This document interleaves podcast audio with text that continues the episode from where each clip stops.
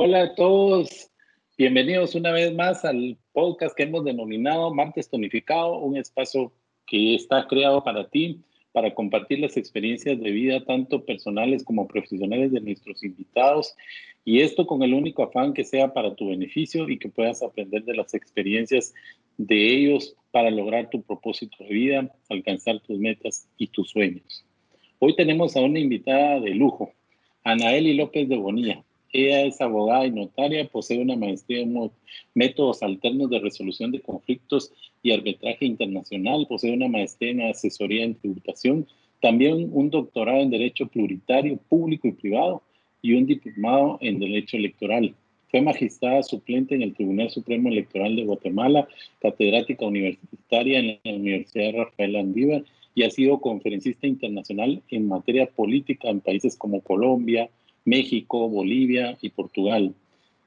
Anael, casada de 40 años de, matrimonio, madre de tres hijos y se considera una mujer que apoya al hogar y le encanta el servicio social. Anaeli nos comenta que su pasión es la política, de lo cual más adelante nos va a explicar. Qué. Hola Anaeli, ¿cómo está? Bienvenida. Hola, ¿qué tal, Tono? ¿Qué tal? Gracias por la elocuente presentación, la verdad que fue mucho, pero eh, también sumemos la edad, ¿verdad? No se angustien ustedes porque cuando ustedes hagan su currículum también va a sumar así, porque es un montón de tiempo, así es de que no, no nos pongamos tristes, sino al contrario, voy acumulando y acumulo saberes, ¿verdad? Entonces, gracias, Tono, por la oportunidad de compartir. Sí, y de veras que con ese currículum tan, tan impresionante que usted posee, eh, ¿Qué nos puede decir que para usted representa la preparación académica? Para mí la preparación académica es indispensable. Es decir, nosotras eh, estamos peleando derechos, pero eh, peleamos derechos sin estar preparadas para. Es decir, yo tuve una oportunidad muy grande, muy impresionante, cuando era miembro de Junta Electoral Departamental y me tocó ir a, un pueblo que se llama Jocotán, en Chiquimula. Y había mujeres brillantes, brillantes. Y ellas eh, participaban en la iglesia, eran madres de grado en el colegio de sus hijos, eh, eran muy activas en todos los lugares, tocaban el piano. bueno, tenían 20 mil habilidades y actividades. Sin embargo, cuando las fuimos a capacitar, recibieron la capacitación y al final, cuando las hicimos llenar la papeleta, resulta que no estaban empadronadas y que no sabían leer y escribir. Explíqueme, ¿qué pasó? La academia la abandonaron. Eh, y estoy hablando de la academia allá, desde, desde primaria, ¿verdad? Bueno, y luego, cuando eh, finalmente los padres hacen un esfuerzo, logran llegar a la universidad, esa edad tan difícil, los 18 años, que es cuando decidimos qué carrera voy a seguir el resto de mi vida, decido a los 18 años qué quiero hacer el resto de mi vida, eh, es hasta injusto, pero es cierto. Entonces, esa decisión es importante. Es importante que la tomemos bien orientados, bien organizados. Y si creo que me equivoqué, tomar la decisión del cambio rápido. Pero si viene un niño en el camino, si, si, si se me descontrola la vida un poco, pero tengo la meta de seguir estudiando, hay que hacerlo. Hay que luchar por las metas. Las metas no son de otros, son de nosotras mismas. Entonces yo creo que la preparación académica de la mujer es algo que no se puede abandonar ni por el matrimonio, ni por un niño, ni por dos niños, ni por nada. La mujer debe aprender a organizarse de tal manera que pueda trabajar, atender su matrimonio y atender a sus hijos. Es, decir, tenemos que aprender a ser mujeres que aportamos y la academia nos hace diferentes. nos hace útiles, nos hace eh, dignas eh, adentro de nuestra casa porque no somos dependientes, sino aportamos y nos hace presentes en la sociedad porque también aportamos con nuestra experiencia y con nuestro trabajo. No se puede abandonar, no se puede aportar tanto si la academia la abandonamos. Sí, qué interesante mensaje y, principalmente enfocado a la mujer, ¿verdad? Que tanto necesitamos que, que esa parte levante en Guatemala. Y además, eh, también, por otro lado, le encanta dar clases, eso es estar del otro lado del salón. Y, y, entonces usted combina, ¿verdad? Por un lado se ha preparado, está como eh, estudiante y del otro lado como la líder que enseña. ¿Qué, qué experiencia le ha dejado eh, al compartir sus conocimientos? Creo que la experiencia más linda que uno tiene como catedrático es lograr transformar conductas. Porque, en primer lugar, decirle al alumno, mira, yo no te vengo aquí a digerir la educación, ni a digerir el libro. El libro te digo cuál es y tú eres quien lo tiene que estudiar, pero yo no quiero que me lo recites, quiero que lo comprendas y que lo conjugues con la realidad nacional. Entonces, transformar la conducta de ese niño de la apatía de la lectura, porque desgraciadamente hay apatía hacia la lectura, de la apatía hacia la lectura a el enamoramiento de la, de la mm, lectura, es quizá el primer reto del estudiante de derecho. Al estudiante de derecho lo tenemos que enamorar de la lectura. Y luego tenemos la, la otra parte que es interesantísima, enamorarlo de la carrera, que la carrera es una carrera tan versátil y tiene de todo, es decir, podemos servir en la parte electoral, podemos servir en justicia, podemos servir en las relaciones internacionales, podemos servir en, en la academia. Bueno, hay tanto en lo que podemos servir a Guatemala y Guatemala realmente necesita tanto que, que les tenemos que enseñar que la carrera no es solo el derecho penal que es lo que ellos ven en la televisión y posiblemente de lo que se enamoraron y por lo cual llegaron. Y otros que, les pregunto, mira, ¿y tú por qué estás estudiando derecho? Ah, porque quiero ser diputado, porque quiero ser rico, fácil y rápido. No, no, no. Eh, no se trata de eso, ni de ser rico, ni de ser rico, ni de ser dinero fácil. Lo fácil se acaba rápido. Me tiene que costar, me tiene que gustar, tengo que estar enamorado de lo que hago. Y yo creo que si estamos enamorados de la carrera, la, disfrutamos más. Ir a la universidad es un placer, es decir, siempre que estamos enamorados, hacer lo que hacemos es un placer. Entonces, eh, ir a la U enamorado es un placer. Entonces, los tenemos que enamorar, los tenemos que mantener activos, los tenemos que concientizar de que Guatemala necesita buenos profesionales, no solo del derecho, sino de todas las áreas. Y, también, por otro lado, está la parte donde usted eh, también enseña, digamos, y transmite sus conocimientos, pero eso lo ha hecho más allá de las fronteras al convertirse en conferencista internacional. ¿Cómo se dio eso, Anabel? ¿Y cómo, cómo fue que la, la, invitaron? ¿Y cómo se sintió usted en las primeras veces que comenzó a hablar en, en otros países y entre otras culturas, a otras personas? Eh, cuéntenos un poquito de esa experiencia y qué le dejó. Bueno, eh, yo creo que honor a quien honor merece. Yo estaba de magistrada suplente en el Tribunal Supremo Electoral cuando oí una conferencia de eh, una licenciada que se llama Ana López, de verdad, así, de la coincidencia.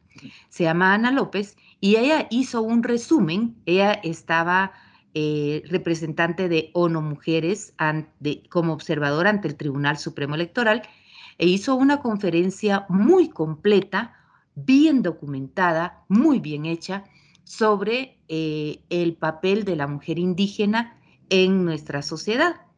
Y ahí explicó cómo la mujer indígena, cómo eh, la mujer indígena había multiplicado o llenado el padrón y aumentado el número de mujeres en, eh, en el padrón respecto a los hombres, todo por una bolsa solidaria que les estaba dando un partido político. a cambio de saber que se habían empadronado. O sea, usted me prueba que se, que se afilió al partido y que se empadronó y yo le doy una bolsa solidaria. Eso no podía ser, pero fue. Entonces, ahí ganamos, ahí superamos a los hombres en el padrón. Pero ¿cómo es eso que siendo más en el padrón, no éramos más, eh, no ganamos, no ponemos mujeres en los puestos? Entonces, descubrimos que somos más en el padrón, pero que no confiamos en las mujeres, que tenemos la cultura machista y que no votamos por mujeres. Entonces, eh, me gustó tanto la conferencia, pero fue tan, tan bonita, tan eh, bien documentada, que me dediqué a estudiarla y a, y a verificar todos los hechos que ella había mencionado. Entonces, me mandaron, eh, me fui como representante del Tribunal Supremo Electoral a la Asociación de, de Magistradas Electorales a Colombia, representando a Guatemala y me tocó hablar precisamente de la participación indígena eh, eh, de, la mujer, de la mujer indígena en las elecciones de Guatemala. Y fue cuando explicamos esa ínfima participación de la mujer indígena ya en puestos de liderazgo, como no llegan a los puestos, pero sí son una gran mayoría en el, en el padrón. Y así fue como la primera vez llegué enamorándome de la conferencia de otra compañera, de una eh, empleada, digamos, del tribunal, ¿verdad? Pero que se había documentado con los datos que ahí estaban. Es decir, eh, los datos no, no, no, no se fue a traerlos al campo, no estudió, no, ahí estaban. Ella los recuperó todos, los ordenó y los presentó de forma magistral, al extremo que eh, todos nos quedamos, de veras, eso es cierto, hay que ir a ver, ¿verdad? Entonces, nos vendió muy bien la idea y, así nació, así nació mi primera conferencia y les cuento, me fue muy bien, muy, muy bien, eh, porque eh, lo expliqué con las fotos, con mucho de lo que además tenía Internet y mucho de los castigos que el Tribunal Supremo Electoral había puesto a los partidos políticos por mal utilizar a las mujeres en, en política. Entonces, esa fue como aquella primera conferencia en materia de, derechos políticos de la mujer en eh, Colombia. Luego, eh, en Bolivia, eh, cuando llego, la misma historia representando a Guatemala, pero ya me toca hablar sobre de la participación de la mujer en general. ¿Sí? representando también al Tribunal Supremo Electoral. Y sucede más o menos la misma idea, solo que ahora a la mujer en general. Y entonces tenemos, por ejemplo, el caso de doña Sandra, participa tres veces, pasa dos veces a segunda vuelta y se queda dos veces en segundo lugar. Entonces, eh, de nuevo, explíqueme qué pasa. ¿Somos una sociedad machista o somos una sociedad que, que, eh, eh, trabaja o nos manipula otra forma del voto, ¿verdad? O sea, ¿cómo, cómo se maneja el voto en la segunda vuelta? Y en fin, eh, fue una conferencia interesante. La otra conferencia, la, la de mm, Colombia, la segunda, pero esta fue muy académica, eh, esta fue eh, en la Universidad Iberoamericana, que fui a hablar de la erradicación de la corrupción en Latinoamérica, pero realmente no era Latinoamérica, sino era Iberoamérica. Y habían exponentes de Portugal, de, mm, España y de Italia. Y, todo eh, Chile, Argentina y por Guatemala, por la Universidad Rafael Andívar iba yo. Y claro, era imperativo hablar de CICIG porque era un ensayo político, eh, jurídico que se estaba haciendo, que era importante entenderlo. Era un ensayo. ¿verdad? Y fuimos conejillo de indias y bueno, entender que se cedían derechos era, era difícil. Pero así, así me fui, el, el trabajo fue aceptado y el trabajo fue bien recibido, a pesar eh, de que había la palabra Iván Velázquez, er, eh, despertaba cierto grado de, eh, un poquito de desagrado porque él allá había sido juez y había perseguido a algún expresidente, Uribe, de, de, Colombia y entonces no había mucho agrado. Sin embargo, sí querían, sí había mucho interés principalmente del mexicano y de la italiana de comprender cómo funciona la CICIG. Sin embargo, debemos recordar que estos países más civilizados sí entienden de la soberanía, de la no intervención en los asuntos internos. Entonces, eh, ese convencimiento de un ente integrado por países extranjeros eh, interviniendo en la justicia y en la erradicación de la, de la corrupción en un tercer país, fue bastante difícil eh, explicarlo, pero se explicó como ensayo y se insistió en que se trataba de un ensayo que había traído consecuencias, porque ahí vemos está preso todavía el expresidente y ex vicepresidenta, ¿verdad? Y, algunos otros. Pero, pero eh, eso hace que entendamos que si la mujer, yo en mi caso, pues soy mujer y amante de la, de la política nacional, si, la, si las personas nos interesamos en la política, buscamos el origen y buscamos soluciones, porque no es solamente detectar el problema, sino buscar soluciones a los problemas. Y, y, los problemas están ahí, desde siempre. Lo que no hemos encontrado o dedicado es a buscar permanentemente soluciones que nos ayuden a salir del problema. La desnutrición es un problema permanente. La muerte neonatal es un problema permanente. La mortalidad de la mujer a la hora del parto también es un problema eh, permanente. Y las mujeres hemos dejado todo eso eh, en el olvido. Pero cuando ha habido mujeres involucradas en la política, que se dedican a la academia, que se dedican a la investigación, que se dedican a divulgar los problemas y a buscar las soluciones, pues hemos tenido mejores resultados. ¿Verdad? Y eso es lo que... y cabalmente se ve que, que, su pasión es la política, ¿verdad? Se, se, nota que le brota, pero a la vez también usted aboga mucho por los derechos de la mujer y, y, me llama bastante la atención que, que, su mensaje siempre va en ese sentido. ¿Qué, ¿Qué, cree que nos pasa como sociedad? Porque también se escucha mucho que, las mujeres ejercen un mejor liderazgo y en juntas directivas cuando, o en la dirección de las empresas cuando están a cargo, eh, la mujer es mucho más eficiente en los resultados. ¿Qué cree que como sociedad nos pasa de que, que acá la mujer está todavía un poco como dormida?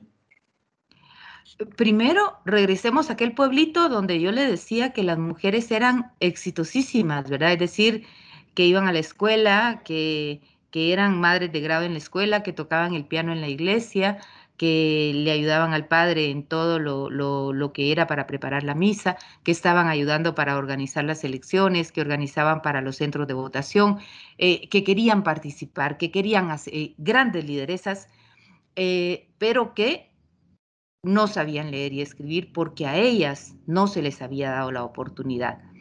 Los hombres en Guatemala son muy celosos, muy, muy celosos, y creen que la mujer va a la universidad a buscar novio. Y la mujer un día regresa sin pintura porque sudó mucho, porque lo que sea, y ya mañana no vuelve a ir a la universidad porque el hombre es celoso. Entonces, hay mucho de eso que no permite que el hombre o la mujer gana 10 quetzales más que él en su trabajo y el hombre ya no la deja regresar. Es decir, el ego de los hombres es del tamaño de Texas y el, eh, la pobre mujer realmente si gana más, eh, prefiere no decirlo, porque si lo dice va a ofender al hombre. Eh, eso es lo normal, es decir, en los hogares cotidianos, si la mujer le suben el sueldo es porque está saliendo con el jefe, entonces el hombre la obliga a renunciar. Y ese tipo de acciones, somos una sociedad machista, muy, muy machista, y eso va a costar erradicarlo. Entonces, las mujeres exitosas son las que se han eh, propuesto que no importa lo que digan, lo que piensen, y que los padres las han apoyado. Y mientras son solteras han sido muy, muy exitosas.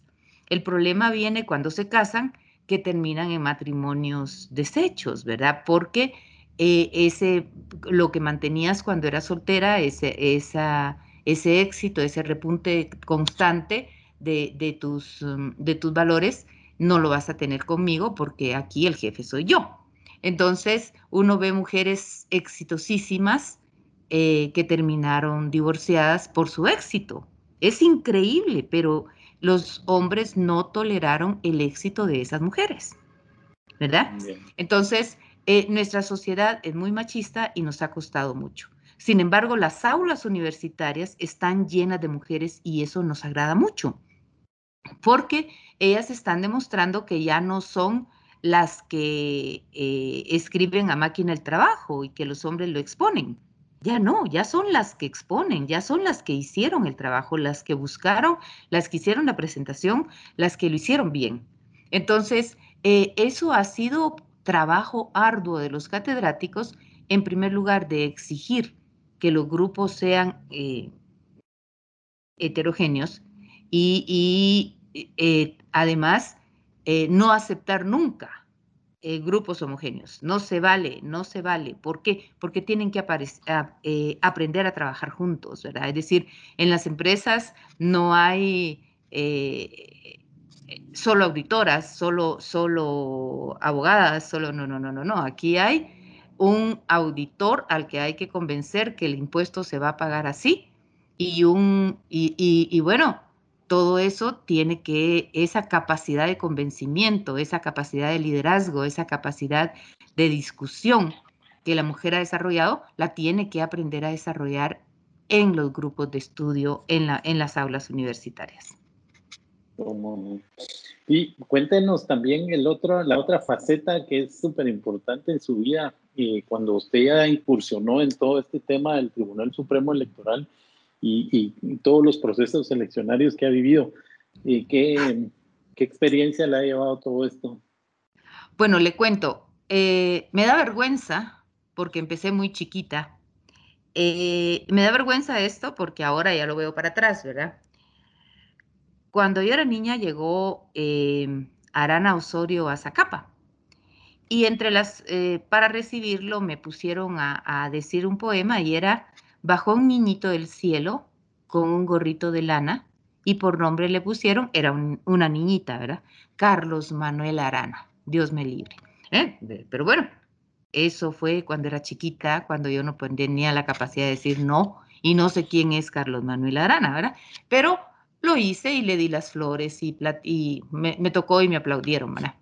Pero eh, después yo participaba eh, con Mario Sandoval Alarcón, también pues era derecha y eso no me da vergüenza, eh, pegando afiches en las, ah, en las, en, en, los postes y todo, cuando no podía votar, cuando no se podía hacer nada. Luego me fui por siete años de Guatemala y cuando regresé, ya era momento de, votar, de, participar, ya, ya pues había nacido el Tribunal Supremo Electoral, ya era otra cosa. Y me invitó el licenciado Ernesto Viteria Riola a que participara en la Junta Electoral Departamental de Guatemala. Y participé y eh, lista para no separarme nunca más del tribunal, porque ahí fue donde conocí todos los municipios eh, de Guatemala, y conocí la diferencia entre Misco y Chuarrancho o entre Misco y San José del Golfo, es decir, la pureza de los extremos entre riqueza y pobreza dentro de la misma ciudad capital. Y, y me gustó, me apasionó y dije, no, yo tengo que ver qué se hace aquí para que toda la gente participe. Y empecé con aquello de hacer nosotros a mano, eh, sumando eh, con calculadora y adjudicando las curules con computadora. Hubiera sido mejor hacerlo así y no como pasó este último año, ¿verdad? Pero lo hacíamos nosotros a pie. no nos hubiera pasado esa tragedia. A nosotros no nos hubiera pasado. Entonces lo hicimos y eh, después eh, ascendí, digamos, pasé de la Junta Electoral Departamental a la Junta del Distrito Central eh, ya con un puesto mayor, Pero lo más interesante es que en la Junta Electoral Departamental empecé como secretaria, pero secretaria con minúscula, ¿verdad? La secretaria, la que hace todo a máquina. Con lo que aprendí 25 mil cosas, porque aprendí qué hacía cada una de las instituciones del Tribunal Supremo Electoral.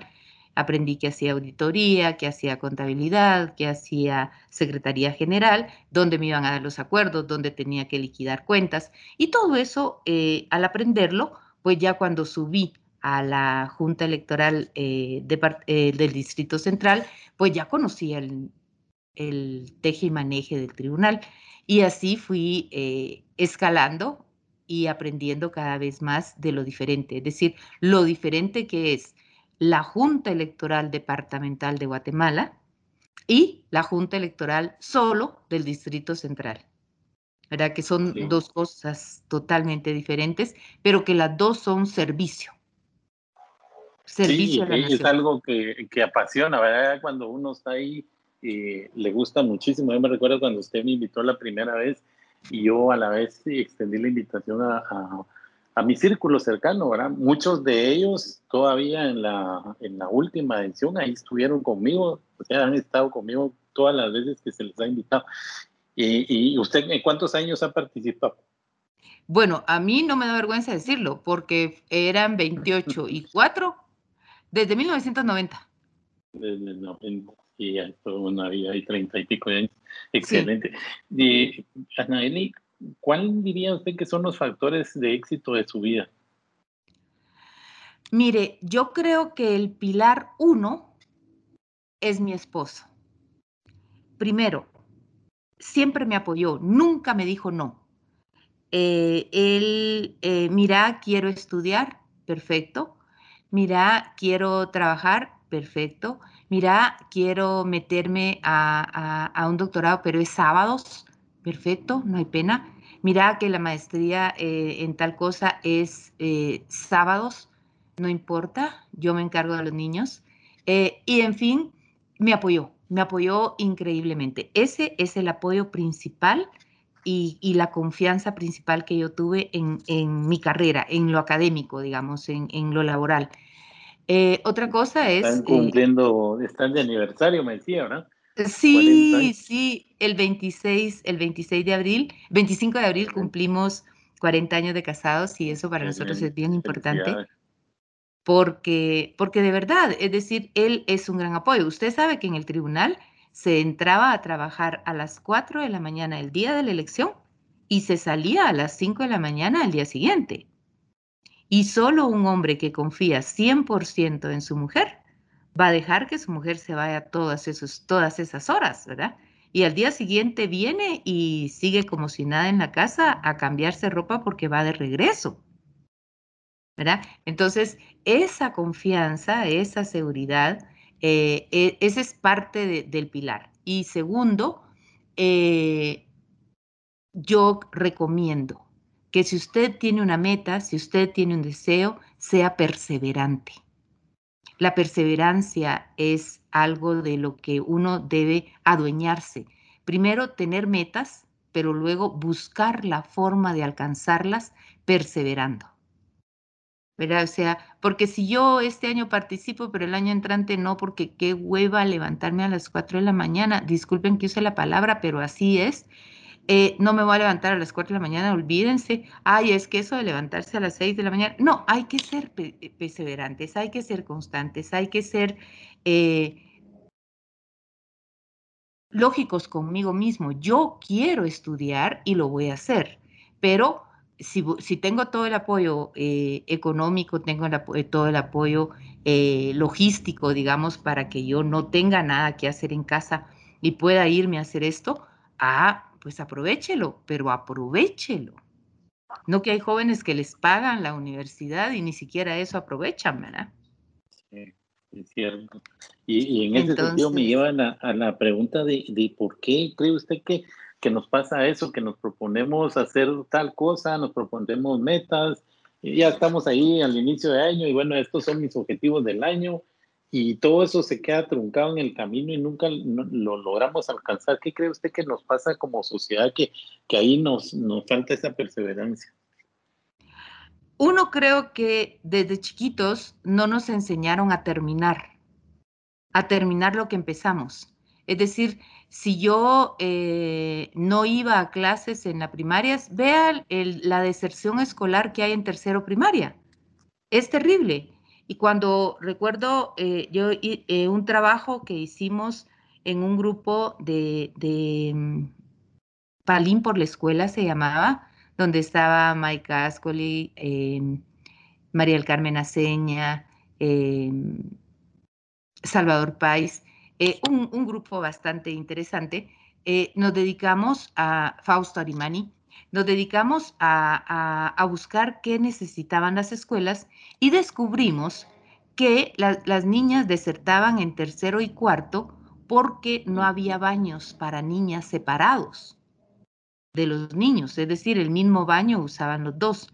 Los baños estaban sucios y las puertas no se podían cerrar.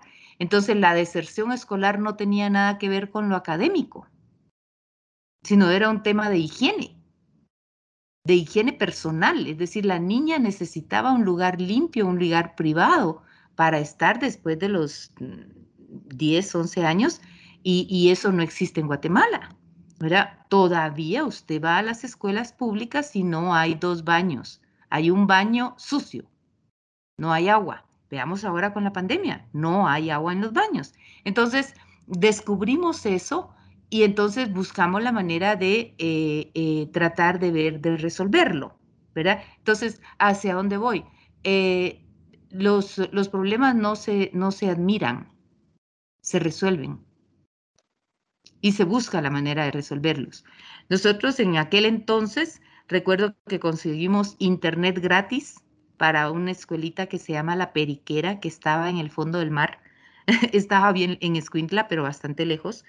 Conseguimos 16 computadoras, internet gratis, pared perimetral y papel higiénico gratis por un año para que los padres administraran eh, por, eh, durante un tiempo y entendieran la necesidad de que las niñas tuvieran esa privacidad. Es decir, eh, ¿hacia dónde voy? Si usted se da cuenta, eh, eh, no solamente en la política, es una entrega a lo social permanente, ¿verdad? Debemos servir a Guatemala, pero Guatemala tiene mucho dónde, ¿verdad? Y no se necesita tener dinero, se necesita tener voluntad, perseverancia e insistencia, ¿verdad? Sí, y para, para finalizar, Anaeli, ¿qué, ¿qué, esperamos de Anaeli? ¿Qué, ¿Qué espera Anaeli para mediano y corto plazo? Para castigo de los guatemaltecos. No, son mentiras. Eh, pues mire, yo soy de las personas que aprovecho la oportunidad que se me da. Si, si a mí me llama quien sea que me llame y me diga, mira, fíjate que quiero que vaya. Eh, recuerdo que María del Carmen Aceña, cuando fue ministra de, Educación, me mandó de departamento en departamento hablarles sobre la ventaja que tenía estudiar carreras técnicas en contra de bachillerato o perito contador. Con lo que, eh, eh, y lo hice gratis, es decir, sin cobrar un centavo, pero me llevaban y me traían. ¿Cuál era mi paga? Un buen caldo de, pollo con crema y lorocos en Jalapa, eh, eh, lo que fuera, ¿verdad? Eh, contacto con la gente, ese era mi regalo, contacto con la gente y conocer los baños, conocer cómo estaban las escuelas para después informarles y decirles, miren, falta esto o tenemos esto. Entonces, si a mí me invitan a servir, yo sirvo, me encanta, es mi pasión, y si es servir a mi patria, lo lo he hecho siempre y aunque no me lo crean, de gratis, ¿verdad? Porque me gusta. Pues muchas felicitaciones por toda esa, por esa carrera tan brillante que, que nos contó y que hemos visto en su currículum. le ha sido un placer y, un gusto tenerla aquí y ese mensaje tan, tan puntual que nos ha dejado, especialmente para las mujeres, ¿verdad? Creo que fue una primera parte bien enfocada a dejar un mensaje donde la educación es un factor importantísimo para que eh, las mujeres principalmente, bueno, y toda la población de Guatemala practique la educación. Yo creo que no hay excusa para ello y está en nuestras manos eh, salir avantes a través de la educación. El enamoramiento de la lectura, como usted lo decía, es un factor primordial, es un flagelo en Guatemala, creo yo, en nuestra sociedad que no, no mucho nos gusta la, la lectura. Y ese mensaje también de que lo fácil se acaba rápido, tenemos que cuidar lo que tenemos, agradecer por lo que tenemos siempre, porque eso es motivo para, para traer más abundancia a nuestras vidas. y también me gustó muchísimo eh, que los problemas no se resuelven admirando, sino que eh, deben ser eh, resueltos ¿verdad? con actividad, actuando, con pasión, con determinación, como usted misma lo decía. Así que muchas gracias por haber estado con nosotros y a nuestros oyentes también muchas gracias por nuevamente eh, una semana más acompañarnos. Este es eh, su programa Martes Tonificado que se transmite todos los martes. Los esperamos la próxima semana con un nuevo invitado. Gracias por su participación.